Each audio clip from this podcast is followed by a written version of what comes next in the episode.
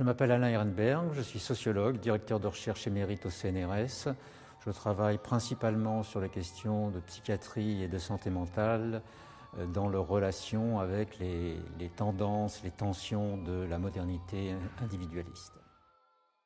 Bonsoir, nous poursuivons euh, ce soir notre série Qu'est-ce qui nous arrive? Et j'ai la chance euh, à cet effet d'être en compagnie d'Alain Ehrenberg qui est ici, qui vient de publier, qui a publié récemment La mécanique des passions, après d'autres livres comme La fatigue d'être soi ou La société du malaise, et qui est euh, chercheur émérite au CNRS et qui a fondé d'ailleurs un centre de recherche qui illustre bien le sens de ses recherches, qui s'appelle Psychotrope, Santé mentale, Société, avec l'INSERM et l'Université Paris-Descartes et le CNRS. Et aujourd'hui, nous allons parler d'un certain nombre de malaises. Alors d'abord, merci Alain d'être présent. Et je voudrais, euh, avec vous, parler d'un certain nombre de problèmes qui touchent aujourd'hui tout le monde et qui est celui de ne pas être bien. Euh, ça peut paraître bizarre d'ailleurs euh, quand on parle de société de la traiter un peu comme un organisme. On dit que la société là des crises de croissance, elle a des dépressions, euh, comme si elle était donc un être vivant, un animal ou un être humain. Ce qui ne va pas de soi, euh, même si depuis longtemps on parle du corps social. Or, ce corps social, aujourd'hui, semble être bien atteint et personne ne peut nier que ceux qui arrivent au niveau de la société, parce que la société, ce sont des institutions, c'est l'État, c'est un territoire, mais c'est aussi les relations entre les gens, donc ce qui arrive dans la société influe sur les individus, et ce qui arrive, les mutations psychologiques ou psychiques des individus influent naturellement sur la société. Dans vos livres, vous citez deux exemples. Dans, dans une société qui est euh, assez autoritaire, euh, le désir que nous avons, nous citoyens, rencontre toujours l'interdit. Et que si on arrive à le braver, euh, on a des sentiments de culpabilité, des petites dépressions. À l'inverse, ce qui est advenu après mai 68, où la société s'est libéralisée, a fait que le problème n'était plus de s'opposer, de braver l'interdit, mais plutôt de faire ce qu'il était autorisé de faire. Et du coup, les malaises se traduisent plutôt par des incapacités ou des capacités, la possibilité d'être au top de soi-même, comme on disait, de faire, de performer. Et du coup, euh, le mal-être social se manifeste plutôt par l'impossibilité d'être à la hauteur. Et donc, on souffre de ne pas être à la hauteur. Aujourd'hui, dans la société actuelle, qu'est-ce qui arrive? Qu'est-ce qui nous arrive? Quel est le type de rapport qui se met en place entre la superstructure sociale et les individus. La dépression, euh, mais pas toutes les pathologies mentales, fait partie d'une tradition qu'on peut appeler les traditions des maladies de la vie moderne, qui en gros commencent avec la neurasthénie à la fin du Xe siècle et certaines pathologies sont en relation, pour des raisons XY peut, sur lesquelles on peut revenir, euh, sont en relation particulière avec les idéaux sociaux, les normes sociales, etc. Donc la dépression, c'est le cas, les pathologies narcissiques euh, aussi. Mais peut-être on, peut partir de la situation d'aujourd'hui, parce que qu'est-ce qui nous arrive?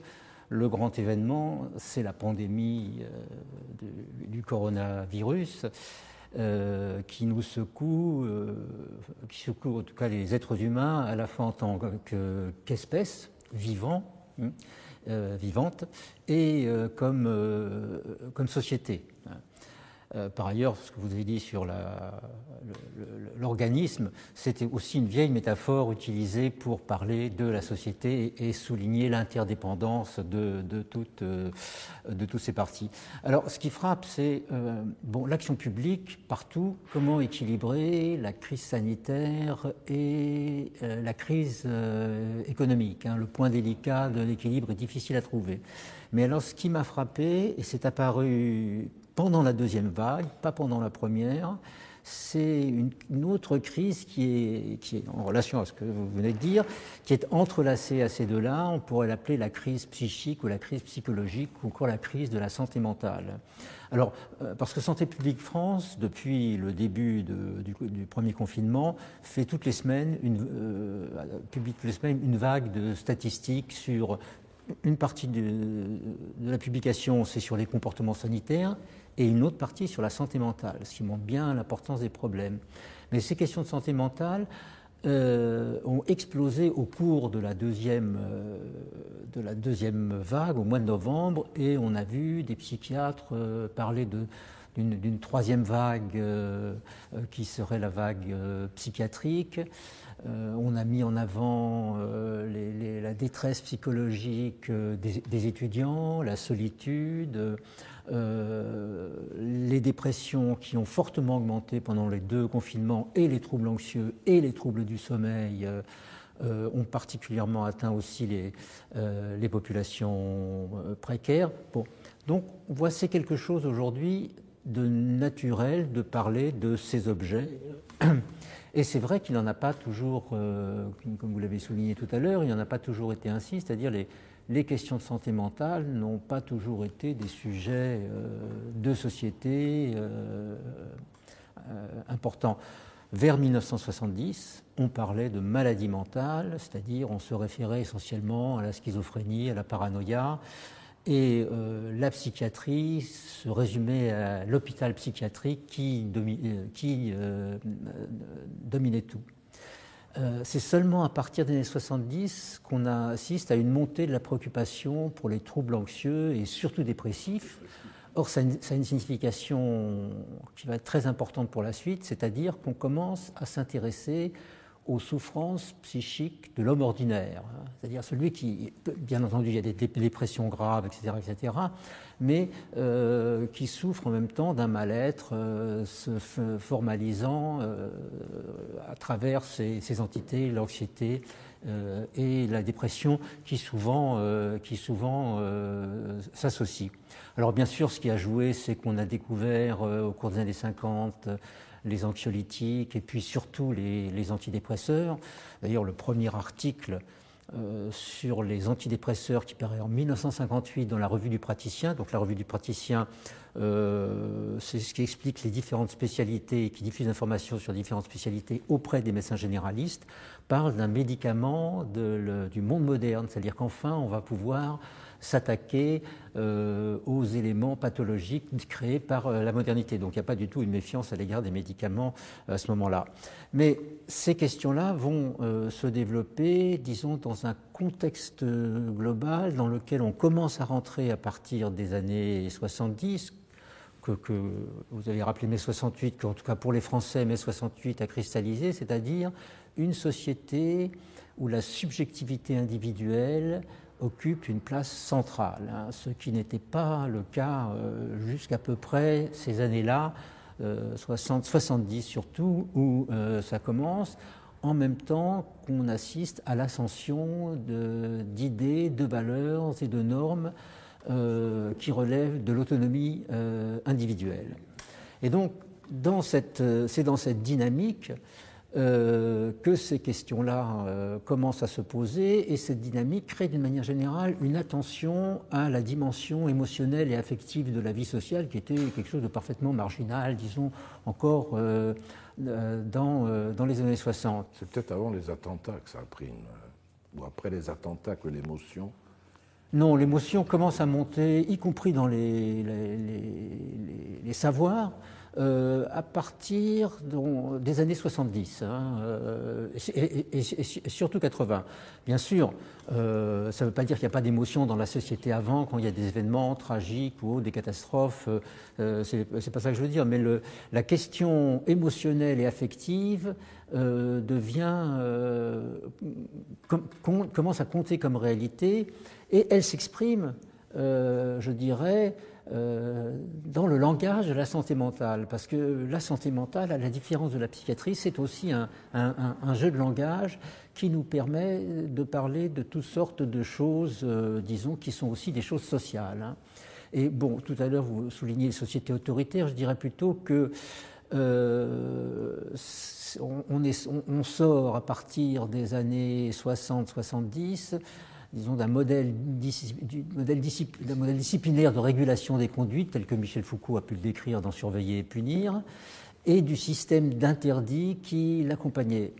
Alors, ça ne veut pas dire que les interdits ont disparu aujourd'hui. Ce que je dis par là, c'est des interdits qui sont au fond essentiellement des conventions sociales. Aujourd'hui, les interdits sont déplacés et ils se, ils se sont déplacés sur l'individu. C'est-à-dire, c'est les abus sexuels, euh, l'inceste, par exemple, ce genre de choses, ça, ça qui relève évidemment de, de l'interdit, mais on n'est plus dans des, c'est plus au sens des, plus au sens des conventions sociales. Donc, on, sort de ce modèle disciplinaire, de ce système d'interdit au profit de normes qui incitent à la responsabilité, euh, à l'autonomie, à, la créativité, euh, et qui enjoignent en même temps à l'individu de devenir lui-même. Hein. Et euh, donc cette, ascension des, euh, disons des représentations collectives de l'autonomie, euh, je pense qu'elle se passe en deux temps. C'est-à-dire on a un premier temps où l'autonomie devient une, aspiration collective dans nos sociétés. En gros, c'est à partir de l'après-guerre, en ce qui concerne enfin, la, plupart des, la plupart des pays européens et, nord, et nord-américains, et notamment ça se développe avec la, protection sociale, la croissance économique, les politiques d'éducation, etc., etc. Et disons, c'est un individualisme plutôt de type hédoniste qui apparaît à ce moment-là. Les, les, les, valeurs qui se développent, ce sont des valeurs d'indépendance, des valeurs de choix, de propriété de soi, mon corps est à moi, etc. Donc ça, c'est les années 60-70, et à partir des années 80-90, euh, je, passe, je dirais, à une autre phase, c'est-à-dire l'autonomie reste une aspiration collective, mais elle devient notre condition commune. Et c'est particulièrement, je dirais, le monde du travail, et l'entreprise en est l'épicentre où les, injonctions à la responsabilité, à l'autonomie, à la mobilisation du personnel sont euh, des, thèmes qui sont, très, euh, qui sont très forts. Et là, je dirais, l'autonomie de notre condition, elle peut apparaître aussi comme une contrainte, mais elle est plutôt un système d'attente collective à l'égard de chacun, c'est-à-dire qu'elle est devenue normative, c'est devenu un, impératif. Et c'est dans ce contexte euh, qu'on assiste à l'éclosion de toutes ces pathologies du mal-être euh, qui sont en quelque sorte la manière de formuler les problèmes qui affectent euh, l'individualité aussi dans ce nouveau système de représentation collective imprégné par euh, les valeurs de l'autonomie. Il y a un certain nombre de, changements. Vous disiez tout à l'heure une sorte d'effacement des murs euh, qui séparaient jadis la psychiatrie ou la maladie mentale, pardon, du malaise, du mal-être, mm. des choses qui étaient réservées à chacun d'entre nous on va pas bien, on a un petit malaise, et puis celui qui était atteint euh, d'une maladie mentale. Sur la maladie mentale, on pourrait revenir sur cette question qui est, passionnante, hein, ne serait-ce que par la tentative d'effacement des murs euh, qui, ont été, qui a été tentée par l'antipsychiatrie, par Franco Basile, oui, et même aujourd'hui, on peut dire que la, la, schizophrénie, la folie est traitée hors les murs. Elle est, essentiellement traitée en ambulatoire.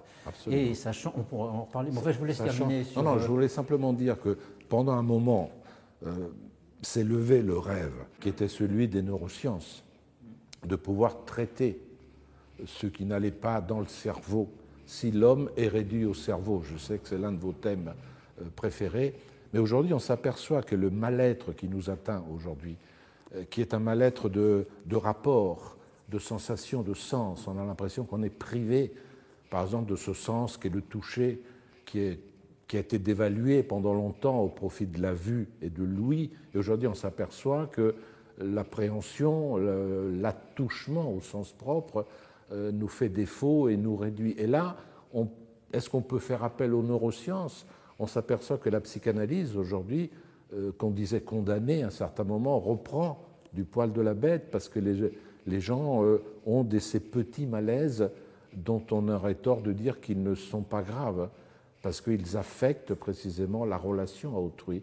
Euh, aujourd'hui, est-ce que vous ne pensez pas qu'il y a une diffusion de ce mal-être-là qui risque de, d'entacher le lien social lui-même mais ces pathologies aujourd'hui sont toujours liées au, lien social. Hein. On parle, euh, quand on parle de ces pathologies en tant qu'elles sont à la base d'un malaise dans la culture ou, dans la société, euh, touche au lien social. C'est le thème du malaise dans la société. En France, c'est l'idée qu'aujourd'hui, l'individu est surchargé, enfin c'est comme ça que je peux résumer le malaise, est surchargé de responsabilités et en échange, le lien social s'affaiblit. Donc il y a une sorte, une surcharge. Euh, euh, on accuse le néolibéralisme de transformer l'individu en entrepreneur de lui-même, etc., etc. Donc c'est cette surcharge évidemment qui explose dans un mal-être s'exprimant en termes de, tout à fait en termes de pathologie mentale. Mais j'ai plus, j'ai pas, je sais plus de votre question d'un coup. justement de, de, la rupture du lien social qui peut advenir par ces petits malaises qui, qui, qui relève de la sensation oui. de nos sens. Ah oui, puis vous parliez des neurosciences et, de la psychanalyse. Oui, tout à fait. La psychanalyse est en recul, c'est-à-dire euh, les, pratiques continuent, mais c'est plus euh, un drapeau culturel d'avant-garde. Hein. Et les neurosciences, d'ailleurs, prétendent être au XXIe siècle, euh, à la fois pour la pathologie et la culture, ce que la psychanalyse a pu représenter au XXIe siècle. Mais évidemment, il y a des conflits. Euh, notamment en France, on a assisté à un certain nombre de polémiques euh, quand on a euh, voulu évaluer les psychothérapies il y a une quinzaine d'années sur l'autisme, etc., etc. Mais je dirais qu'au fond, si on parle en termes de, j'ai envie de parler de fonction sociale ou sociopolitique, ces deux ensembles disciplinaires n'occupent pas tout à fait la même place. Pour moi, la psychanalyse, je pense, nous permet de mettre en forme nos inquiétudes par exemple autour du narcissisme comme figure de l'effritement du lien social. Hein. Ça nous permet de les mettre en forme et de, tenir un discours, euh, de donner un sens à tout ça. Alors que les neurosciences, c'est pas du tout la même chose, c'est pas du tout nos inquiétudes qui nous en forme. Les neurosciences, euh, c'est plutôt un langage de l'action. Hein. L'individu est toujours dans, la littérature euh, neuroscientifique abordé comme un sujet pratique qui doit euh, faire des choix, prendre des décisions en ajustant des moyens à des fins. Et je dirais en même temps, psychanalyse et neurosciences euh, parce que les applications des neurosciences dans la vie quotidienne, en fait, ce n'est pas vraiment les neurosciences. C'est, il faut parler de neurosciences cognitives. Et cognitives regroupe la psychologie cognitive et comportementale, c'est-à-dire les thérapies de type cognitif et comportemental qui sont extrêmement diversifiés. C'est devenu un monde euh, tout à fait complexe qui innove en permanence. L'une des dernières innovations étant euh, la pleine conscience, la mindfulness. Hein, voilà. Et je dirais qu'avec ces deux ensembles, on a aussi nos deux grandes manières de soutenir ou de refaire notre être moral dans les sociétés individualistes de masse, c'est-à-dire L'une, c'est la psychanalyse et les pratiques psychodynamiques qui sont des pratiques du discernement, des pratiques réflexives, et les pratiques inspirées par les neurosciences cognitives, elles, ce sont plutôt des pratiques d'entraînement, des pratiques d'exercice où il s'agit de changer des habitudes. Et dans un certain nombre de cas, ça peut être parfaitement euh, euh, complémentaire. Hein. C'est-à-dire la recherche des, significations et l'exercice sont... Voilà. Je vais être vulgaire pour simplifier les choses, parce que oui, quand euh, on allait très très très mal au niveau de nos actions, nos pensées, on avait la psychiatrie. Quand on allait, disons, mal parce que nos désirs rencontraient euh, des, murs ou parce qu'on n'était pas capable d'exprimer ce qu'on ressentait ou parce qu'on avait des rapports inconscients avec l'autorité du père, enfin je dis n'importe quoi, on avait besoin de la psychanalyse. Il me semble que ce qui est nouveau aujourd'hui, c'est que le monde entier, toutes les personnes se sentent mal et n'ont besoin ni de la psychanalyse ni de la psychiatrie, elles ont besoin de l'autre. Elles ont besoin du corps de l'autre, elles ont besoin du langage, elles ont besoin du regard de l'autre. Ce qui me semble aujourd'hui être euh, atteint, c'est le et qui me ferait aller bien, c'est une caresse de mes petits-fils, c'est embrasser, euh, oui, euh, un ami sur la joue, c'est tenir la main de quelqu'un. Ce sont ces gestes-là qui ont créé, disons, une pathologie diffuse. Et comme vous citez souvent ce concept d'homme capable, Aujourd'hui, on a souvent des hommes incapables parce qu'ils sont plus capables d'avoir un rapport euh, charnel, sensoriel euh, avec autrui. Et du coup, est-ce qu'on n'a pas dépassé les limites de la psychiatrie et de la psychanalyse?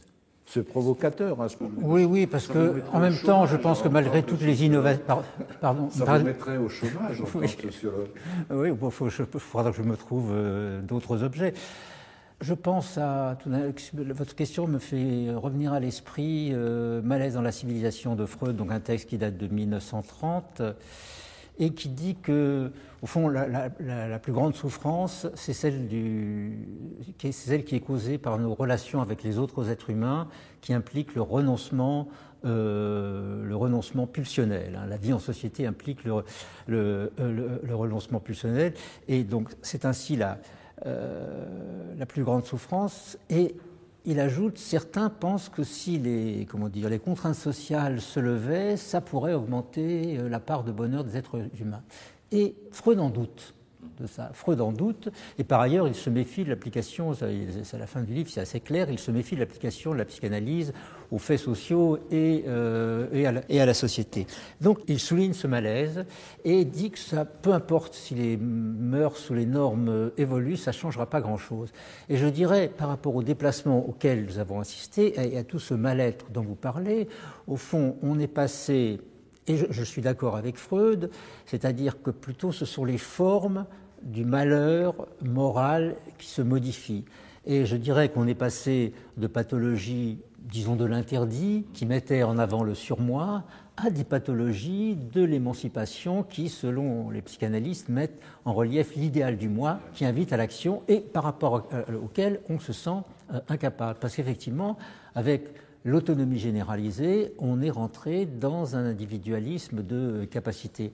Mais ça ne veut pas dire que l'individu est seul à se débrouiller euh, dans une configuration que beaucoup appellent le néolibéralisme. Néolibéralisme, en France, signifie toujours désigner le mal, c'est-à-dire l'individu surresponsabilisé qui doit se débrouiller par lui-même et qui souffre de toutes sortes de pathologies.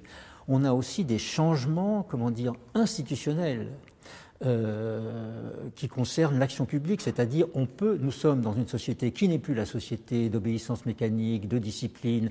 Euh, l'imaginaire du travail, c'est plus un imaginaire taylorien, mais c'est un imaginaire euh, de flexibilité, etc., etc.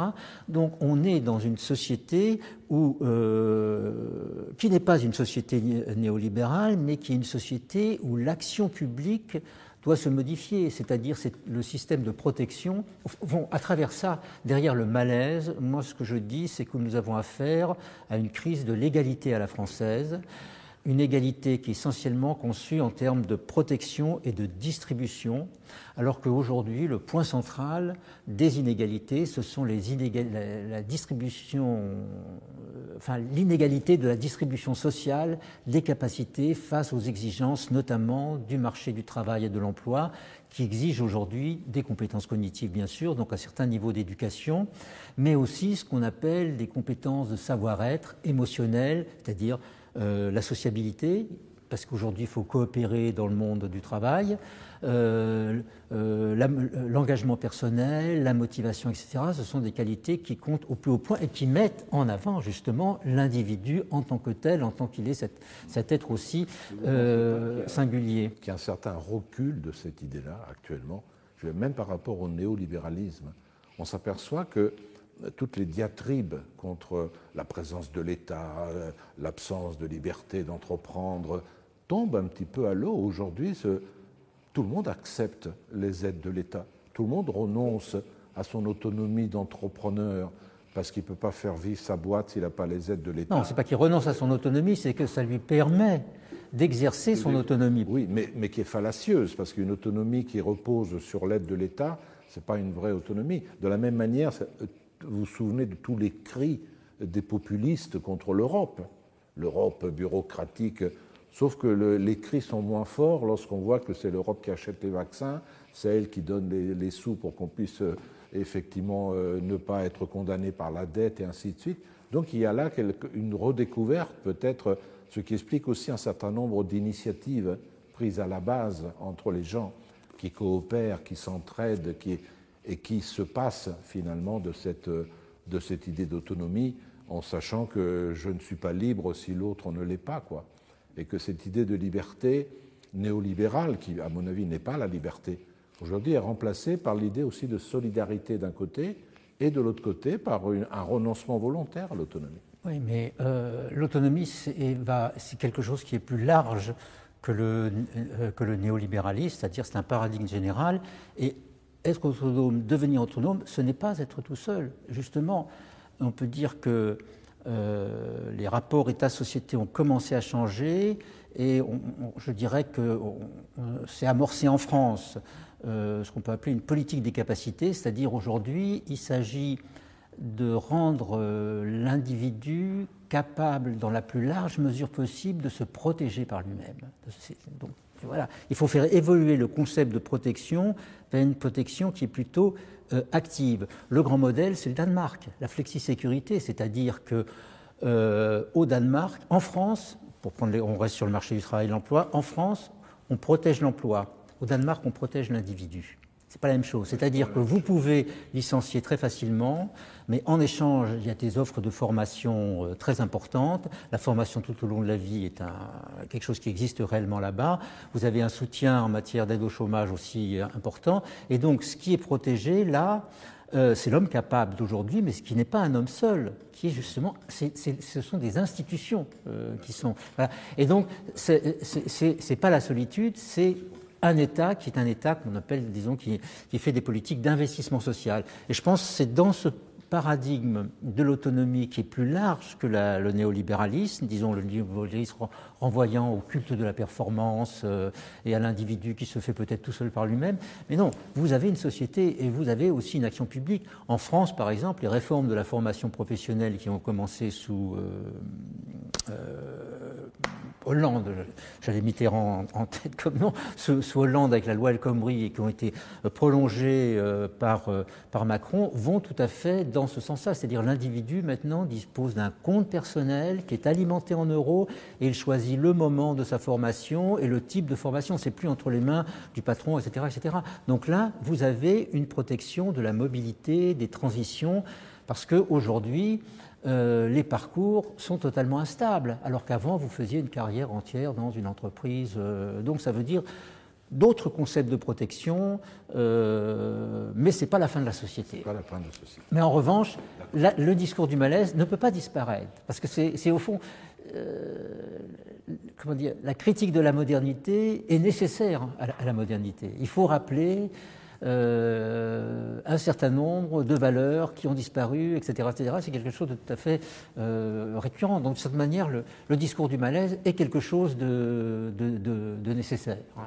Ça met en forme nos inquiétudes. Merci Alain Ehrenberg. Donc, je rappelle le livre La mécanique de passion, publié donc euh, aux éditions Odile Jacob. Merci, bonne soirée, à la prochaine émission. Bonsoir.